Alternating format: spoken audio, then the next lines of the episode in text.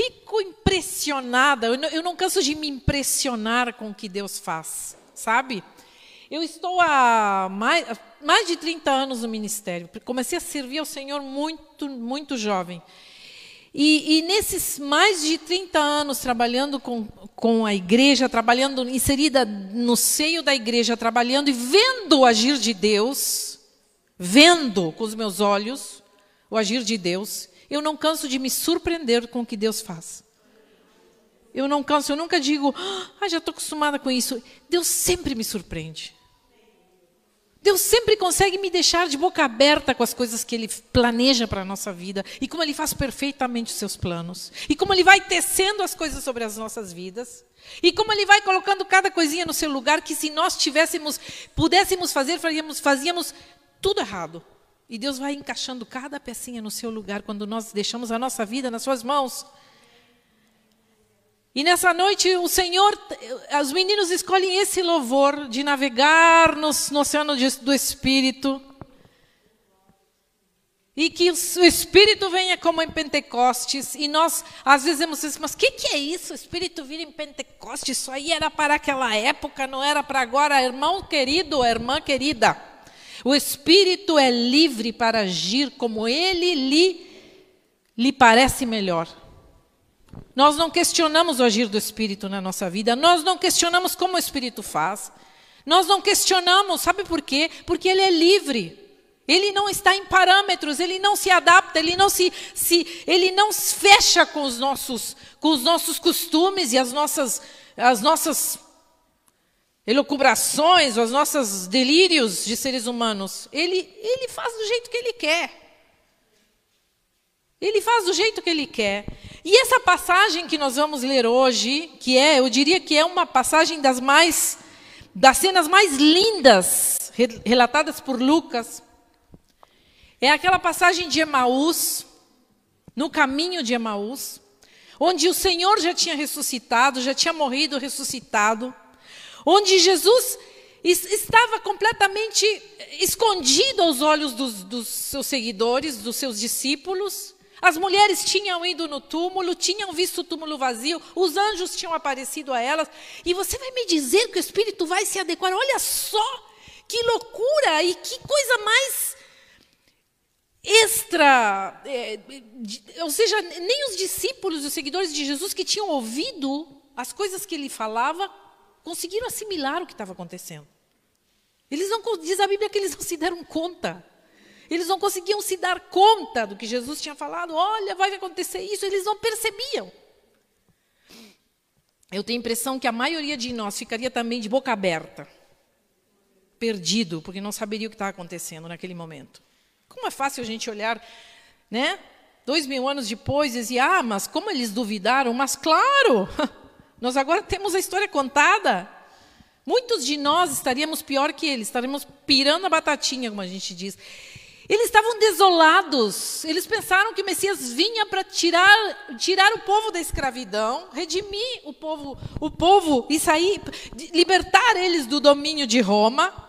Então, de repente, de repente, nesse desolamento, nesse, nessa confusão, nessa, nesse arraso, eu acho que eles estavam arrasados, tristes, desapontados, frustrados alguns deles deprimidos, sem esperança nenhuma, chorando, sozinhos, desamparados. Diz que dois dos seus seguidores, que não eram seus discípulos, essa passagem nos conta que eles iam, voltavam à cidade, a, a, ao povinho de Emaús, ao povoado de Emaús, pelo caminho ali. Eles iam pelo caminho de Emaús. Eles iam ali. E diz que de repente eles iam falando das coisas que, que estavam acontecendo, eles, eles iam comentando o que tinha, o que, o que tinha acontecido, tentando entender. Eu acredito que um falando para o outro, tentando assimilar a loucura que tinha sido a morte de Jesus, que eles não esperavam, aquele fracasso. Então diz que de repente, imagina, agora tu te imagina nessa cena, irmão. Diz que eles vão conversando naquele caminho, falando, falando. E diz que de repente aparece um estranho no meio deles. Alguém que eles não conheciam. E esse estranho se junta a eles como quem vai caminhando também. E começa a dizer, do que, que vocês estão falando? E eles dizem, mas você nunca ouviu falar, não, tu não ouviu falar o que aconteceu nesses últimos dias, mas tu é o único ser em Jerusalém que não sabe o que aconteceu nesses últimos dias? E ele diz, não, o que, que aconteceu? E eles começam a contar, tu não sabe que mataram Jesus, aquele que, que havia uma esperança de libertar. E eles começam a contar e a relatar todo o acontecimento da cruz e e ele morreu, mas as mulheres foram ao sepulcro, não acharam ele. O corpo não está lá, nós estamos tristes. Então aquele, aquela pessoa segue caminhando com eles, segue caminhando com eles. E diz que quando eles vão entrar naquela casa ali, diz que essa pessoa diz assim, fez como que quem ia seguir caminhando à frente. Então ele diz assim, ele, os, os seguidores dizem assim para essa pessoa, diz assim: fica conosco, porque já está tarde, já está anoitecendo, fica conosco, entra conosco, vamos, vamos jantar juntos. Então essa pessoa, essa, esse, esse homem, então entra com ele e diz: bom, então se vocês estão me convidando, eu vou entrar com vocês. E quando entram naquela casa, e, e esse convidado pega o pão e parte o pão, eles reconhecem Jesus pelo partir do pão, o jeitinho que Jesus tinha de fazer isso. Eu não sei como ele fazia. Mas ele, ele é óbvio que ele tinha uma singularidade ao partir do pão. Era, ele fazia algo com o pão que eles reconheceram Jesus. Diz que o véu caiu dos seus olhos. A palavra diz que ele se deixou ver. Eles não conseguiram acreditar. No momento em que eles disseram, mestre, ele some da frente deles. Filme de Hollywood. Some. E a gente quer botar o Espírito Santo numa caixinha. É sério, gente. Olha que loucura acontece nesse momento. Jesus Jesus aparece no meio do caminho, eles não reconhecem. Jesus entra na casa com eles, de repente eles veem que é Jesus, levam um susto, e de repente, assim como se assustam e veem a Jesus, ele some dos olhos deles. E eles saem correndo de volta por aquele caminho a Jerusalém, a encontrar os discípulos e a contar o que tinha acontecido. Quando eles chegam lá, gente, vocês não sabem, nós vimos Jesus. Os discípulos dizem: Olha, Pedro também viu. Pedro também ouviu e as mulheres também ouviram. Então, aquilo que era uma suspeita começou a se confirmar. Jesus tinha ressuscitado. Amados, eu fico maravilhada de como nós seres humanos somos, somos tão bobões, porque eu não tenho outra palavra para falar. Somos tão ignorantes que nós ainda queremos colocar Deus numa caixinha. Esse Deus que aparece, some, se mostra, não se mostra, se faz passar por um jardineiro, se faz passar por um caminhante no caminho. E nós queremos colocar esse Deus que fez, que, des, que desceu do céu, que enviou seu Espírito em Pentecoste, e as pessoas começaram a falar em línguas ali, ninguém entendia o que eles estavam falando, foi um, Diz que, diz que no aposento havia fogo. Diz que o Espírito se mostrava como línguas de fogo em cima deles. E nós queremos dizer, não, mas é que Deus não age assim. Não é assim que ele faz. Amado, esqueça a sua caixinha nessa noite. O Senhor é livre. O Espírito Santo é livre. Eu não sei o que Deus vai fazer. Eu não sei o que Deus vai fazer com a sua igreja nos próximos anos, mas eu sei que Ele fará alguma coisa, Deus fará, e Ele está no controle como sempre esteve. Então fique em paz o teu coração, não tema. De que temos medo, amados? De perseguição? De que nós temos medo? O Senhor é conosco. Quem tem o Espírito na sua vida tem tudo. Não preciso mais nada, porque o Espírito mora em mim. Ele é meu Senhor, Ele é meu governo, Ele é meu governo, Ele é meu, Ele é meu, meu rei absoluto, Ele que comanda a minha vida, Ele que tem a, a direção dela na sua mão. Oh, aleluia. Oh, glória, não tema pequeno rebanho. O Senhor está contigo. Fica conosco. Fica conosco porque já é tarde e a noite vem chegando. Essa palavra que nós queremos centrar nessa noite. Lucas, capítulo 24, versículo 13 ao, 20, ao 35, está a palavra que eu terminei de relatar. Fica conosco, porque já é tarde e a noite vem chegando. Vamos falar nessa noite do Jesus que fica quando a nossa vida anoitece. Quando na nossa vida se faz noite. Quando na nossa vida nós não temos, nós não enxergamos mais Jesus. Quando nós não reconhecemos mais Jesus diante de nós, e quem sabe quantos de nós que estamos aqui nessa noite, bonitinhos, vestidinhos de culto, faz muito tempo que não reconhecemos o rosto de Jesus na nossa vida. Queridos, Emaús é um lugar onde se acha um ciclo, onde se fecha um ciclo. Mas também é um lugar onde começa outro ciclo com as suas crises. Emaús marca esse fechamento desse ciclo da ressurreição e da vinda do Espírito Santo e do Senhor se manifestando em corpo presente aos discípulos. Então há momentos nas nossas vidas que nós estamos assim como seguidores ali no, caminho de Emaús, simplesmente ficamos tão perdidos nos ciclos que se fecham que os questionamentos e as incertezas dessa vida começam a nos afogar. Nós começamos a ficar perdidos. Eu acredito ali que, que os discípulos estavam completamente perdidos. Completamente perdidos. E nós começamos, quando estamos assim, nesse perdido, nesse, nesse, nesse ciclo que se fecha, nós começamos a, a, a querer caminhar em caminhos que não conhecemos e a gente começa a duvidar. Então, começamos a viver muitas vezes crises na nossa fé. Nós começamos a, a, ter expectativas em relação ao Deus, a Deus que estão frustradas. Nossas expectativas no que aquilo que nós esperávamos que Deus fizesse, Ele não fez. Você sabe que está vivendo uma crise quando você questiona e diz: o que eu esperava que Deus fizesse, Ele não fez. Ele não está fazendo o que eu esperava. Nós questionamos o que sempre acreditamos. De repente, nós acreditamos na vida após a morte, de que nossa vida está segura em Deus, nós falamos isso. Falamos que temos o Espírito Santo, de repente começamos a desacreditar dessas coisas. De repente nós começamos a desacreditar: será que existe mesmo a vida após a morte? Será que quando eu morrer eu realmente vou para o céu? Será que realmente há uma vida depois desta? Será que existem os anjos? Será que o inferno existe? Nós começamos a duvidar das coisas que nós tínhamos convicção antigamente. Crise de fé. Nós começamos a, a, ter vontade, isso é o que marca mais as nossas crises de fé. Nós começamos a desistir de tudo. E se não desistimos, temos vontade de desistir de tudo, principalmente do trabalho na obra. Nós começamos a, a questionar se eu continuo ou eu não continuo?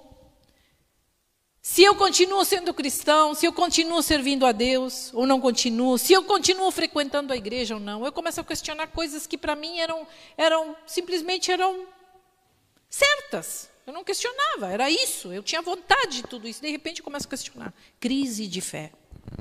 Nós começamos a ter decepções com a gente mesmo. Porque a gente nessa, nessa, o fato de a gente estar perdido com vontade de desistir das coisas, nós começamos a, a nos decepcionar conosco. A gente se olha e diz assim: meu Deus, como é que eu estou agora? Como é, como é que eu cheguei aqui onde eu cheguei? Por que eu não acredito mais nas coisas que eu, que eu acreditava? Por que, que eu não tenho mais a vontade que eu tinha antes? Por que, que eu não tenho mais o impulso de servir a Deus como eu tinha antigamente? Então a gente começa uma, uma, um ciclo de decepção conosco e, e, e, gente, nós começamos a fraquejar em coisas que a gente nunca pensou que fraquejaria. Sabe aquelas coisas que a gente aponta aos outros? Sabe? Que a gente diz assim: hum, olha lá aquele, traindo a mulher. Que horror! É uma barbaridade. Nós julgamos e nós apontamos com o dedo. Sem vergonha, olha que fez com aquela mulher. E de repente nós somos os traidores. Nós começamos a fazer coisas das quais nunca imaginaríamos que fizéssemos. De repente, aqueles que apontavam com seu dedo para lá, agora o dedo fica apontado para cá. Eu me tornei aquilo que eu julguei. A gente não se reconhece. Diz, mas olha, olha, olha só o que eu estou fazendo. Nós começamos a fraquejar em coisas que éramos firmes, que éramos fortes, que enfrentávamos, que matávamos no peito. Nossa vida de oração. Tínhamos orgulho da nossa vida de oração, tínhamos orgulho do nosso ministério, tínhamos orgulho de que não cansávamos e de repente nós estamos cansados, nós largamos tudo, já não oramos mais, a nossa vida vira uma coisa, uma bola de neve que vai indo cada vez mais descontrolada nessa vida. Crise de fé. Quantos de nós já passamos por momentos assim? Eu já passei. Eu já tive minha crise de fé. E eu posso dizer que o caminho de Emaús nos fala que as dúvidas e fragilidades do nosso, da nossa fé convivem bem com Jesus. Sabe? Ele está no caminho. Esses discípulos iam fraquejando, eles estavam numa crise de fé. Eles estavam com as expectativas frustradas, eles tinham questionamentos mil, eles estavam com vontade de largar tudo, se escondendo, com medo, alguns, negando Jesus como Pedro, decepcionados consigo mesmo, e de repente Jesus aparece no caminho e diz: Eu estou aqui. Eu entendo a crise que vocês estão vivendo, mas eu estou aqui. Queridos, a nossa fé convive com o andar de Jesus, as dúvidas, as crises convivem bem com o andar de Jesus do nosso lado. Ele não, ele não vai embora, ele fica. Ele fica quando a nossa noite começa a chegar. Ele está no entardecer. E eu, eu posso dizer que duas coisas que me ajudaram muito. Eu tive uma grande crise de fé alguns anos atrás, onde eu realmente tive vontade de desistir tudo. Eu falei isso algumas vezes enquanto prego em outras vezes que estive pregando.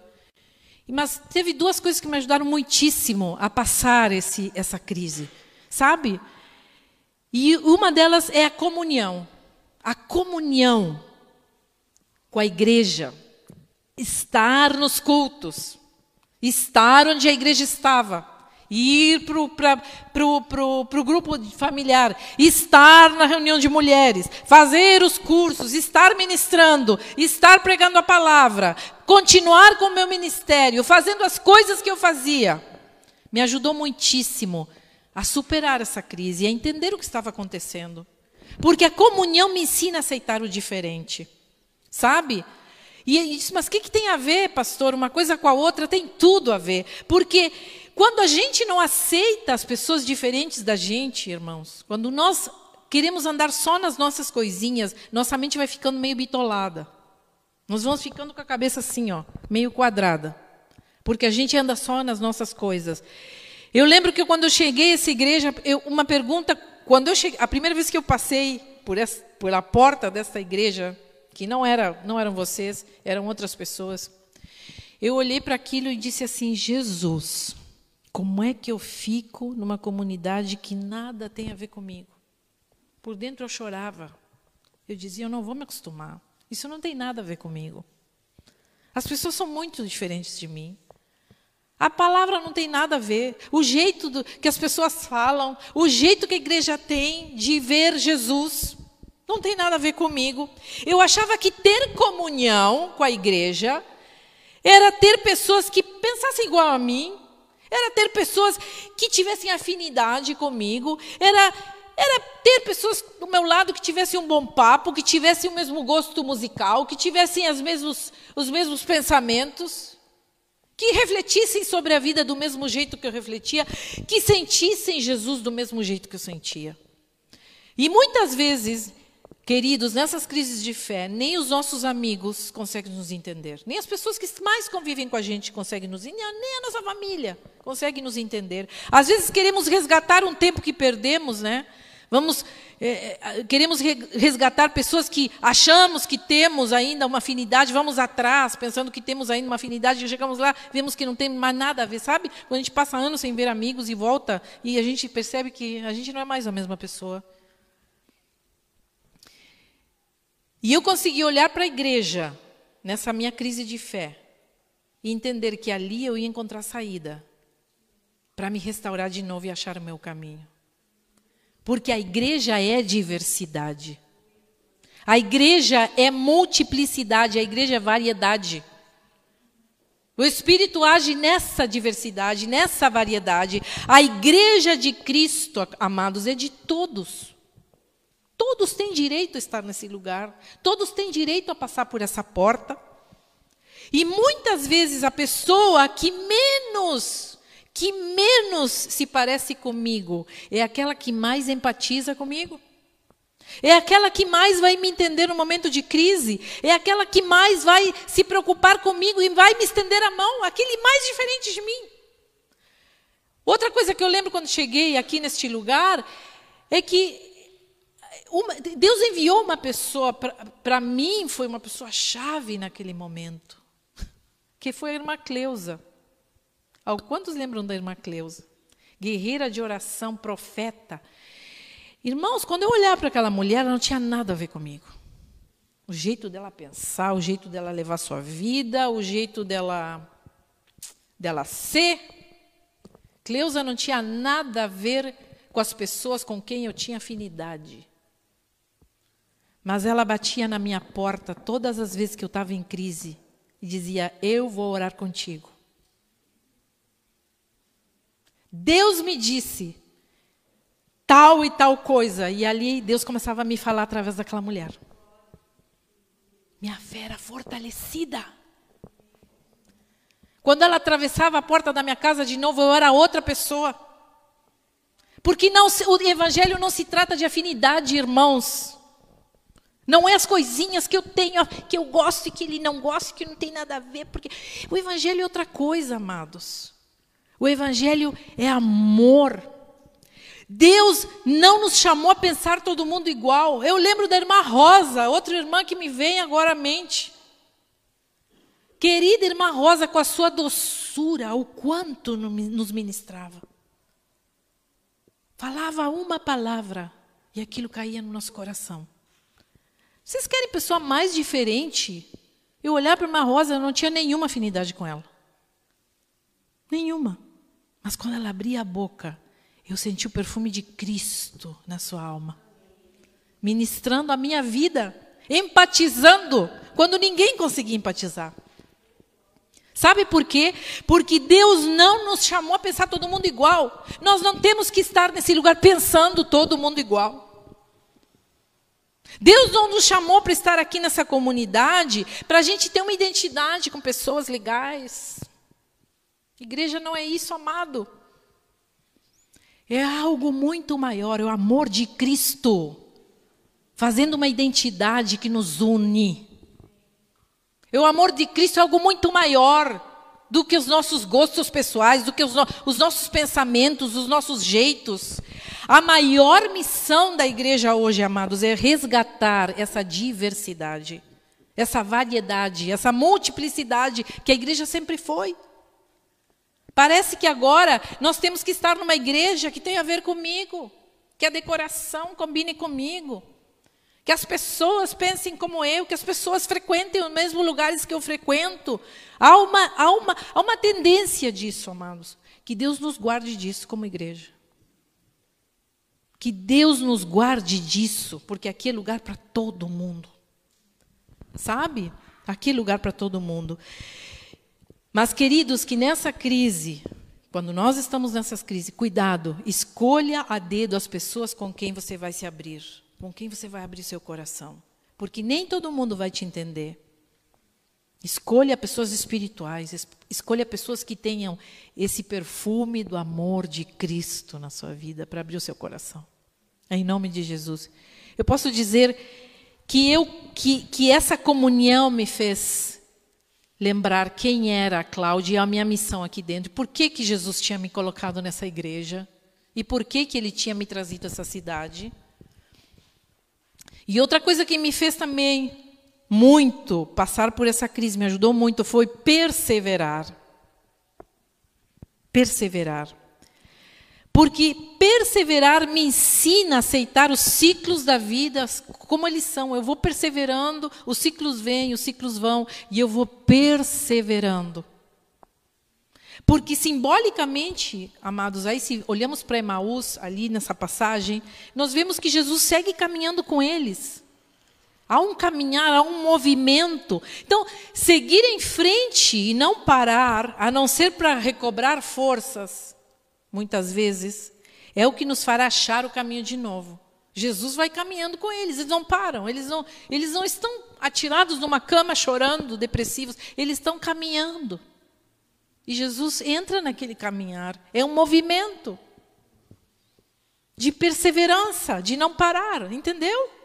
É simbólico, é muito simbólico que Jesus. Aliás, tudo que Jesus fazia era simbólico. Tudo tinha um motivo, tudo tinha um objetivo. Ele se movia muito por simbologia. Jesus agia muito assim. Então, a crise nos faz questionar nossa importância no trabalho pelo reino. Quando nós estamos em plena crise de fé, nós questionamos. A gente diz, temos vontade de largar e, nós, e a, gente, a primeira coisa que a gente diz, não é para mim. Isso aqui não é para mim, eu vou largar porque eu não estou me achando nisso aqui. Então, Diz que eles, o versículo 33 diz que eles se levantaram logo e voltaram para Jerusalém, onde encontraram os onze apóstolos reunidos com os outros seguidores de Jesus. E os apóstolos diziam: De fato, o Senhor foi visto por Simão, ou Pedro. Quer dizer, eles saíram daquele caminho, eles viram que era Jesus, saíram correndo lá para onde estavam os outros irmãos. Eles, eles tiveram, fizeram um movimento, eles não ficaram estagnados, eles se levantaram e caminharam e foram ao encontro dos outros discípulos. Porque essa perseverança é também um agir, é, é, uma ação de que eu me levanto, eu continuo adiante, eu continuo a minha jornada, eu continuo anunciando, eu continuo contando às pessoas o que Deus está fazendo na minha vida. Então eles o tinham visto mas se reunir com os outros e receber a confirmação de que realmente isso estava acontecendo fez com que qualquer dúvida se dissipasse naquele momento. Eles não tiveram mais dúvida. É que está acontecendo mesmo. Jesus está aparecendo a todo mundo. Jesus está aparecendo às pessoas. Várias pessoas o têm visto. Então, eu aqui falo um princípio, amado, sabe? Para você que está com vontade de largar.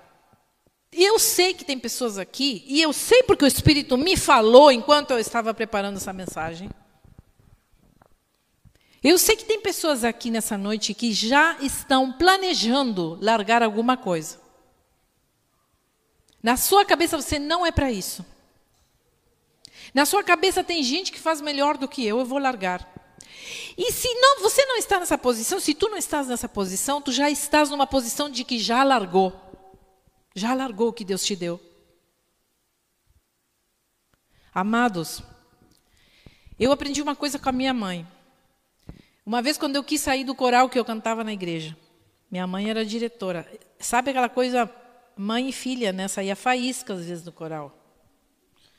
Porque a, a diretora fazia assim com a mão e eu já empacava, né? E a minha mãe, mas sei que, chegava em casa, minha mãe me e eu disse um dia para ela, eu vou sair desse coral, não quero mais cantar. Não é para mim, eu vou, eu vou, não quero mais cantar, eu vou não é para mim, eu vou me embora. E minha mãe me fez uma pergunta, vem cá, tu vai ir para onde cantar num coral é, da organização mundial é, do, do reino de Deus? Onde é que tu vai cantar? Num coral maior? E eu disse, não, não vou cantar em lugar nenhum, eu vou ficar na minha casa, cantar, não quero cantar mais. E minha mãe disse assim, ah, ah, de jeito nenhum. Quer ser discípulo de Jesus? Só larga uma coisa se vai fazer algo maior, por algo mais abrangente. Nunca larga uma coisa por largar. Se Deus te colocou nesse lugar para tu ficar e permanecer. Larga quando é para fazer algo melhor, maior mais abrangente. Você vai, você vai ministrar mais pessoas. Você vai, você vai ter mais gente para falar. Você vai fazer um trabalho maior. Entendeu o que eu estou falando nessa noite, irmão? Você entendeu? Está entendendo? Porque essa lição eu aprendi com a minha mãe. E eu fiquei assim, né? Digo, bah, mas que, que, não posso largar? Não pode largar. Porque tu disse sim um dia ao Senhor. E quem diz sim quem coloca a mão no arado não tem o direito a olhar para trás. Não tem o direito. Nós não nos mandamos, irmãos. A gente não se comanda. Quem colocou a mão no arado não pode mais olhar para trás. Não tem mais volta. Nós temos que continuar adiante. Não tem como a gente ficar largando coisa porque não é para mim, não me achei, e às vezes largamos por bobagens, por coisas que em nada vai nos acrescentar. Então as crises têm um propósito, me tirar da zona de conforto. Tem um propósito sim. Para assim poder desenvolver outras capacidades que às vezes nem eu conheço que as tenho. Então, amados, toda crise tem um aprendizado, pois o fracasso antecede sempre ao êxito, sabe? Quando a gente acha que tudo está dando errado, se prepare, porque coisa boa vai vir. Entendeu? Quando tudo está errado, se prepare, porque é aí que as coisas vão começar a dar certo. Depois de todo fracasso, fracasso vem um, um êxito. O fracasso vem para me ensinar o que, que eu não vou fazer mais. É só isso que ele vem que eu não vou fazer mais? Bom, o que eu aprendi nesse fracasso? Aprendi isso, isso, isso. Eu nunca vi, não tem história no planeta de gente vitoriosa, com sucesso, gente que fez grandes descobertas, que não tenha fracassado milhares de vezes naquela mesma descoberta. Falo aqui de cientistas, do, do, do, do, homem indo para a lua. Vocês sabem quanto fracasso se teve até chegar ali ao sucesso? Muitos dezenas, centenas. Mas sabe, não desistiu. Houve, houve um louco que não desistiu. Houve alguém que acreditou que era possível continuar tentando, porque um dia ia dar certo. Nós precisamos ter essa mentalidade, amados. Porque toda desordem antecede a uma nova ordem, a um novo caminho. Que nessa noite tu possas entender isso, porque o Espírito Santo está falando contigo. Tu que gostas de tudo certinho na tua vida. Tu que gostas que as coisas fiquem tudo acomodadinha no seu lugar, tudo organizado, tudo ordenado.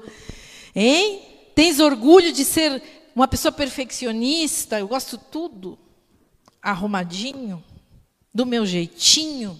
Cuidado. Cuidado, porque por trás de toda essa ordem minuciosa, há uma mente que está ficando estagnada. Cuidado. Há uma mente que está se encaixotando. Há uma mente que está dizendo: não me tirem do meu quadrado, porque aqui eu estou seguro. E a mente vai, sabe, a nossa mente ela vai, ela vai se formatando, gente, sabe? A nossa mente ela, ela, ela joga um papel fundamental na nossa vida. E muitas vezes as coisas não acontecem mais porque nós ficamos completamente encaixotados. Fechamos a nossa mente para coisas diferentes porque não estão dentro do nosso quadradinho, dentro daquilo que nós planejamos. Cuidado, porque o perfeccionismo, e eu quero falar um pouco nessa noite sobre isso. O perfeccionismo é paralisante. Eu não sei para quantas pessoas o Senhor está falando, mas eu sei que para alguns o Senhor está falando. Uns, uns conheço, porque conheço de perto. Eu sou perfeccionista. Em me reabilitando. Em reabilitação, em rehab, como dizem os americanos. Porque eu tenho dito, olhado para minhas, minhas, minhas loucuras tenho dito, eu não quero mais isso aqui. Chega. Chega de loucura. Então, eu me considero uma perfeccionista em reabilitação. Em, em, em saindo da UTI para uma nova vida. Eu não entendi esse teu glória a Deus. Vou até tomar um pouquinho de água.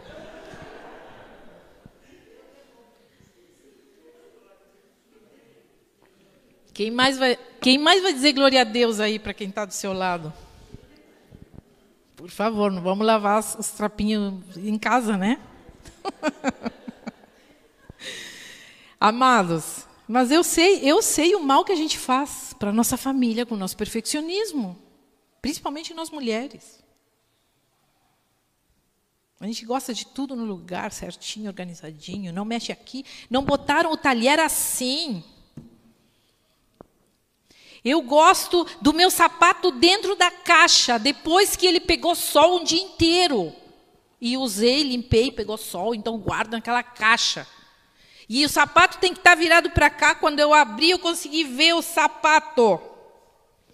E aí tu casa com um homem que faz assim com a roupa. Entendeu? É para a gente quebrar, sair da caixinha. Deus nos envia uma pessoa assim que é para nos dizer: sai dessa loucurada. Isso não é legal. Então, perfeccionismo é paralisante, pois acredito que minha vida nunca está no nível da perfeição que idealizei. E isso é projeto para a vida. Então, pessoas perfeccionistas estão sempre descontentes com sua vida, com seus relacionamentos, estão descontentes com seu trabalho. São pessoas que não conseguem ficar num trabalho, gente. Sempre tem alguma coisa. Aparece sempre uma coisa no meio do caminho que não está dentro dos conformes. Entendeu? Vai nos atrapalhando em tudo. A ânsia pela perfeição é, na verdade, uma ânsia para a morte. Nós vamos ansiando a morte com a perfeição.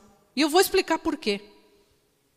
Olha, quando buscamos a perfeição em nós, através dessa autoexigência, estamos internamente dizendo que se não for perfeito, não dá para ser. A gente diz, se não é assim, então eu não quero. Então o perfeccionista acredita que o sucesso é consequência de fazer as coisas de uma determinada forma, entendeu? Ah, é que ele tem sucesso porque ele faz assim, assim, assim. E ele vai tentar fazer assim, assim e não vai dar certo. Porque aquilo funcionou para aquele, mas não funciona para a gente.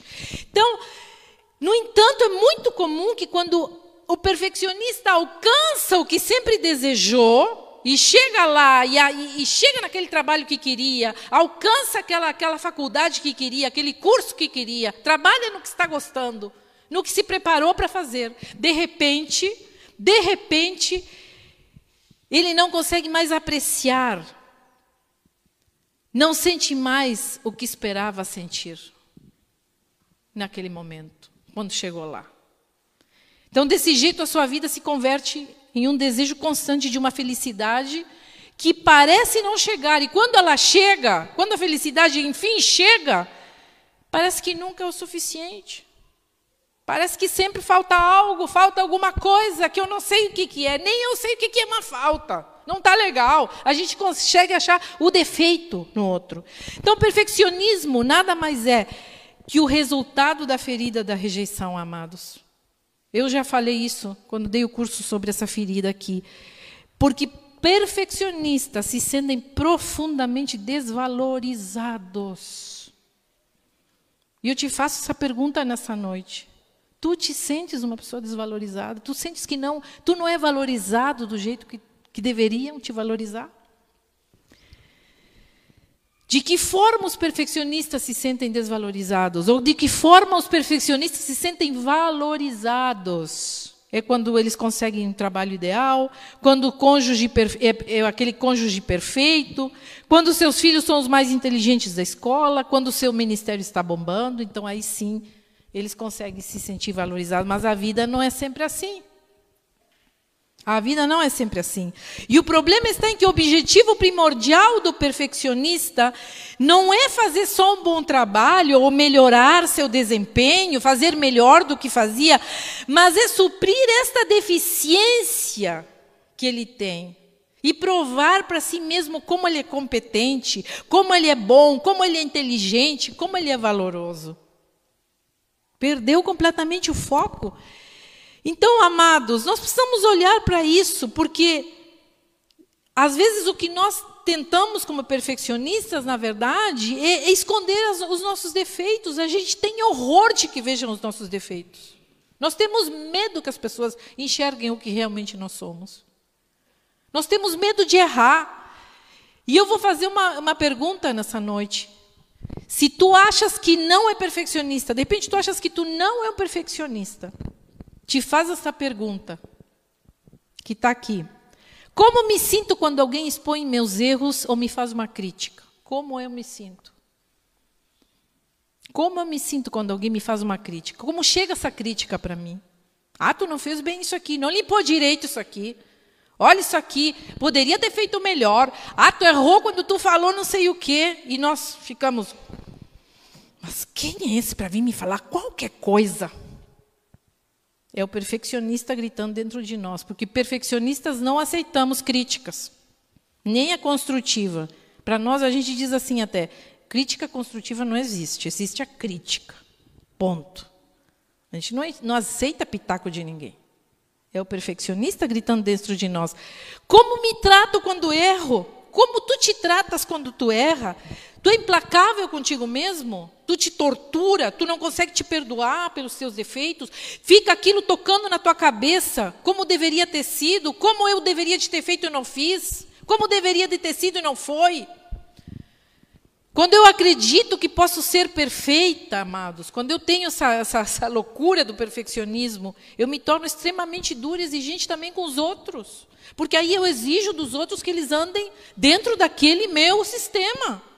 E eu vou infernizando, eu vou matando as pessoas que estão do meu lado. Entende por que o perfeccionismo é um olhar para a morte?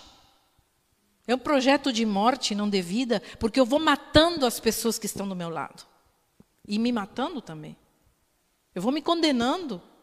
Eu vou perdendo o melhor da vida. Eu não vou vivendo, eu vou morrendo na vida. Eu não vivo a vida vivendo, eu vivo a vida morrendo. Eu vivo numa angústia, porque o perfeito é mais importante do que nada, e eu não consigo, não consigo achar. Eu falava ontem com a minha mãe, casualmente estávamos falando sobre isso, e ela me dizia assim: é tão forte isso em mim, e ela, minha mãe também é uma pessoa perfeccionista, ela dizia que eu não consigo desfrutar das pequenas coisas quando não estão dentro do meu, do meu nível. Eu não consigo desfrutar de uma visita que alguém veio me fazer porque a pessoa me tirou daquilo que eu estava fazendo. Eu não consigo que alguém me tire do, do meu esquema. Eu fico irritada, então eu não curto que a pessoa veio me trazer um doce, um ramo de flores, um, um agrado, porque ela, ela, ela isso para mim, é, é, mais importante é o fato que eu estava no meu computador fazendo minhas coisas, bateram na minha porta, a pessoa me tirou do que eu estou fazendo. Entendeu? E, a, e, o, e, o, irmão chega, pastora, vim lhe trazer essas florzinhas. E por dentro ela diz que fica assim: Meu Deus do céu, vamos logo, que tem coisa para fazer. Porque a pessoa não desfruta da beleza de Deus batendo na sua porta. Não consegue reconhecer Jesus, que nem os discípulos em Emaús. Jesus batendo. Jesus trazendo o agrado, mas a pessoa não consegue desfrutar. Porque seus esquemas foram quebrados. E para não errar, evitaremos eh, para, para não errar, evitaremos sermos também espontâneos. Então somos pessoas que não conseguimos fluir, não conseguimos improvisar, não conseguimos aceitar qualquer, qualquer desafio que, que, possa, que, que, que, possa nos expor. Então a gente vai né, se protegendo dentro daqueles. Nós vamos sempre no nosso quadradinho, né? Não nos tirem disso, porque senão eu posso me expor e eu vou fazer ridículo, as pessoas vão rir de mim. Por trás disso tem perfeccionista. Ninguém ria de mim, ninguém me olhe, ninguém me diga nada. Porque eu não posso me expor. Amados, eu volto a dizer, o perfeccionismo é um olhar para a morte. E você pode dizer assim, eu não sou perfeccionista. Pensa bem, de repente tu não é perfeccionista nas áreas que eu estou falando, mas em alguma área da tua vida tu é extremamente perfeccionista. Olha para ti. Só digo assim, ó, no, em que coisas tu, tu és extremamente rígido? Coisas que não podem ser de outro jeito. Queridos, em vez de ter contentamento, às vezes, com o que eu tenho, eu vivo pensando como poderia ser minha vida melhor. E não tenho contentamento com aquilo que Deus está me dando. Então, dentro de todo perfeccionista, existe uma criança Existe uma criança que foi minuciosamente avaliada e criticada o tempo todo. Como, como te trataram em casa? Porque às vezes viemos de lares onde fomos extremamente criticados, onde fomos extremamente avaliados, onde as pessoas nos exigiam que tivéssemos um comportamento de adultos. Ou estavam sempre assim apontando: cuidado isso aqui, olha isso aqui. Oh, onde vais? Para onde vens? Que oração? Vem para cá, agora é hora de ir, é hora de deitar, é hora de. Sabe esse controle que às vezes os pais querem ter sobre os filhos e que faz com que eles comecem a desenvolver esses, essas, essas doenças mentais, né? essas caixas horrorosas do perfeccionismo. E eu estou falando isso porque estou, Deus colocou no meu coração que esse perseverar, e eu quero chegar lá, porque eu, eu, escrevi uma frase do meu conterrâneo, o escritor Mário Benedetti. Ele disse que a perfeição é uma polida coleção de erros. A perfeição é uma polida coleção de erros. Ou seja, de repente eu me pergunto às vezes se o nosso conceito de perfeito não será o oposto ao Deus de toda a perfeição. Será que essa, essa, ideia que nós temos de um Deus perfeito realmente é essa ideia? É, é Deus? Às vezes eu questiono. Porque eu vejo a perfeição como uma maldição. Alguns vão ficar assim, como? Sim. Eu não acredito num Deus de, dessa perfeição que nós temos em mente. Disso perfeito, sem erros, tudo direitinho.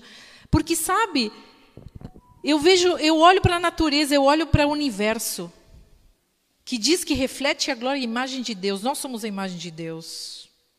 A natureza diz que fala da grandeza desse Deus maravilhoso. Ah, mas a natureza e o homem caíram, mas ainda nós estamos refletindo a imagem de Deus.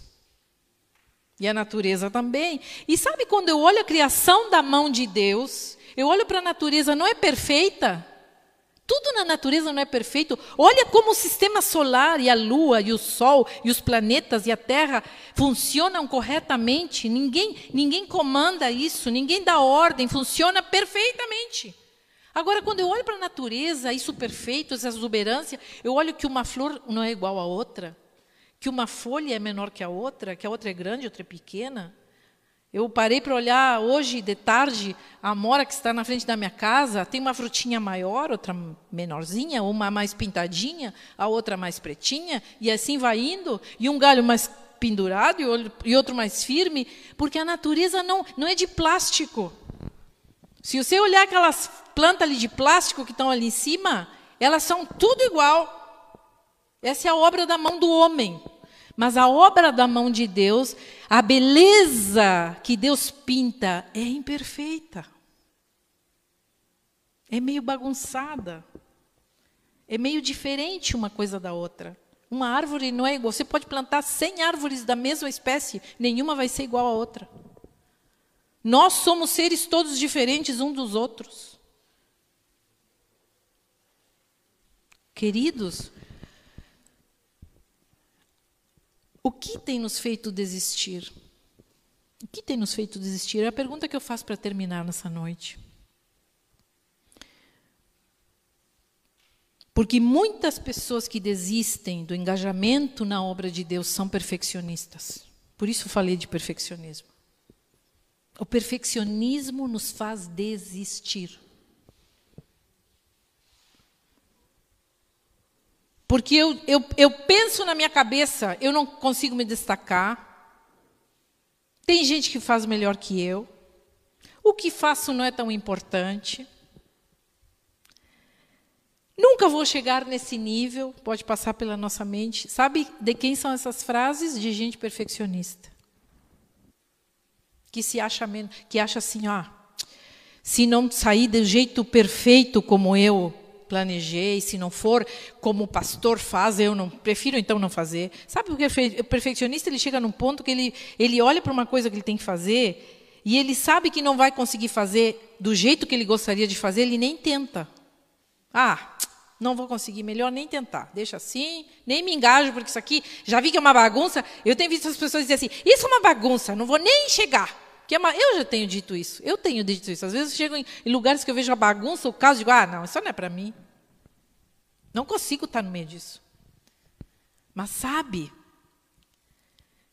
pensa por um minuto que por trás, às vezes, dessa vontade da gente que é perfeccionista de querer pessoas iguais a nós, que também é uma característica do perfeccionista, a gente querer gente igual a gente, por perto da gente, essa coinonite que a igreja às vezes tem e que a igreja se encaminha a ser cada vez mais, lamentavelmente, por trás de toda a coinonite tem um perfeccionismo. Tudo tem que ser padronizado, tudo tem que ser igual. Meu grupinho, os meus, os meus, uh, os meus, as minhas panelinhas, e nós vamos e nós vamos nos agrupando dentro daqueles sistemas que a gente se acha que está confortavelmente. Sabe? Eu não vejo Jesus fazendo isso. Jesus andava com muita gente diferente dele. É por isso que eu não admito cristãos, não, a minha cabeça não entra, que querem ainda fechar a porta para a gente que quer entrar aqui nesse lugar. Ah, não, a igreja não é para gays. Pum. Não, a igreja não é para lésbicas. Pum. Não, a igreja não é para esse tipo de gente. Que tipo de gente? Jesus andava com todos. Jesus andava com todos, amados. Ele nos deixou o maior exemplo. Nós somos cristãos, queremos ser tão parecidos com Jesus. Abra a sua cabeça. Aceite o diferente. Aceite as pessoas que são diferentes a ti. Começa a conversar com aquela pessoa que tu nunca conversou aqui na igreja. Não, mas eu não tenho afinidade, pastora. Começa a falar de Cristo. Vai surgir afinidade. Porque quem é de Cristo tem o perfume de Cristo. E nós começamos a criar essa identidade. O caminho de, de Emaús nos chama a olhar para um Deus que fica na nossa noite de crise. Eu não sei quantos estamos passando ou estão passando por essas situações assim. O caminho de Emaús nos chama para olhar um Deus que fica nos nossos erros, um Deus que fica nas nossas negações, um Deus que fica nas nossas dúvidas, um Deus que fica nos nossos questionamentos, um Deus que está, Ele está e isso é suficiente para nós. Isso é suficiente, amado. Então volta. Volta de onde tu deixou. Volta para o caminho de Emaús. Volta para a comunhão. Volta para as coisas que Deus te chamou para fazer. Porque eu te faço uma pergunta nessa noite: Jesus fica e tu fica? E tu fica para Jesus? Que nós queremos que Jesus fique. Mas e nós ficamos para Jesus? Ou estamos nem aí? Um dia isso vai ser cobrado de nós. Sabe? E não vai ser eu, pastora, que vou cobrar. Um dia nós vamos dar conta da nossa vida.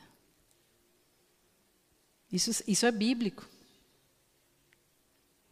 Então, tudo que nós fazemos, nossas decisões aqui na terra, repercutem na eternidade. Gritam a nossa vida na eternidade. Cuidado, amados.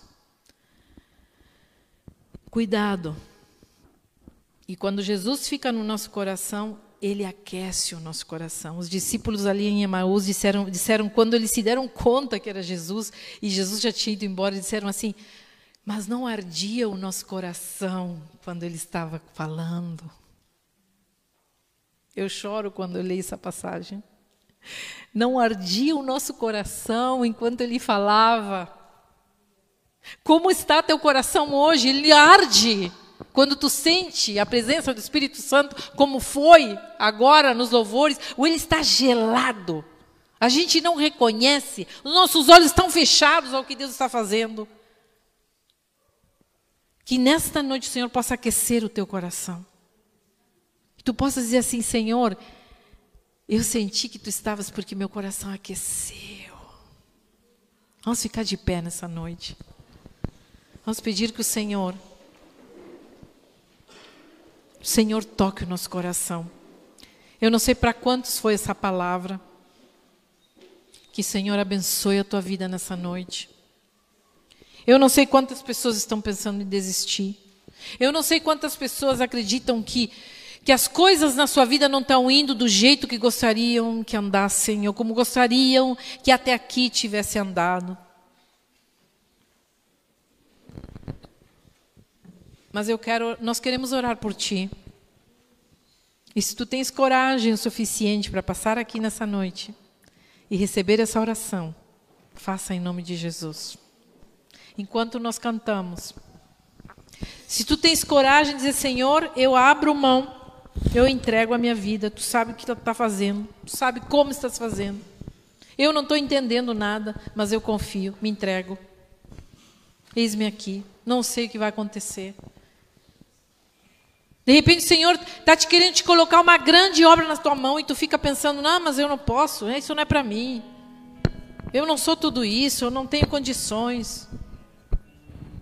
O Senhor nessa noite te chama, te diz: volta, pega, isso vem de mim, eu vou capacitar, eu vou te dar essa capacitação.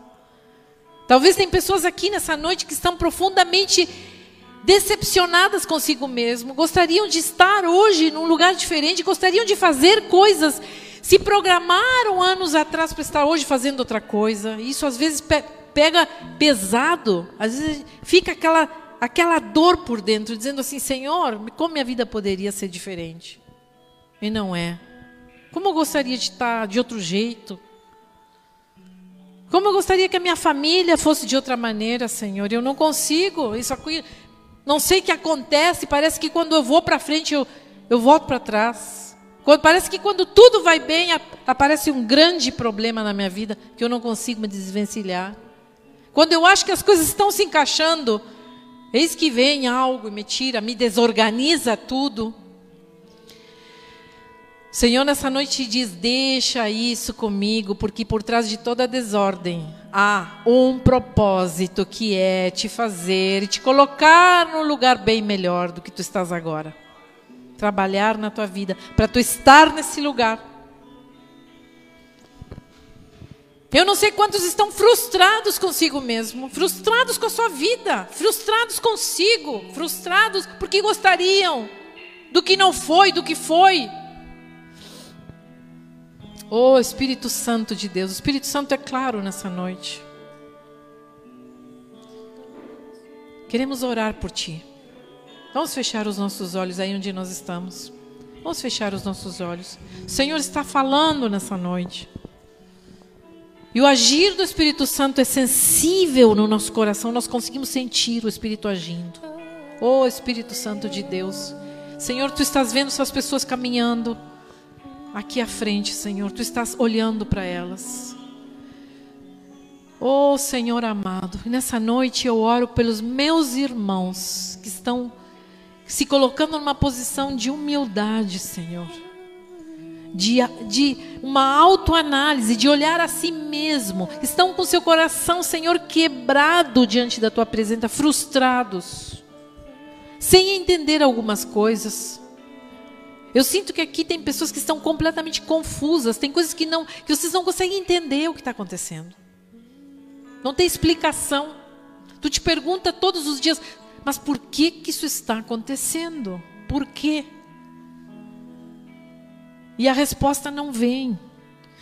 Mas Deus, o Senhor, te fala nessa noite: há um propósito. Escuta o que eu estou dizendo, olha o que eu estou fazendo. Continua caminhando adiante, porque eu estou contigo. Eu estou segurando a tua mão. Eu que estou conduzindo a tua vida. Tá difícil. Mas sou eu que vou adiante. Eu que vou ali no caminho, caminhando, conversando contigo, segurando a tua mão, entrando na tua casa, ceando contigo, partindo pão, eu estou fazendo entrega, entrega isso para mim. Oh, aleluia, Senhor. Oh, Senhor, olha para os meus irmãos nessa noite, Pai. Eu oro por cada um que está aqui, Senhor. Que teu Espírito Santo comece a agir nessa noite. Comece a tocar cada um, Senhor, a derramar, a derramar o teu poder, a tua graça, a tua misericórdia que os pensamentos desordenados comecem a se alinhar com a tua vontade, Senhor. Que teu Espírito esteja agindo no coração de cada um. Que o palpitar do teu coração se faça presente nas suas vidas, que eles consigam sentir a tua voz e aquecer o coração, se acalmar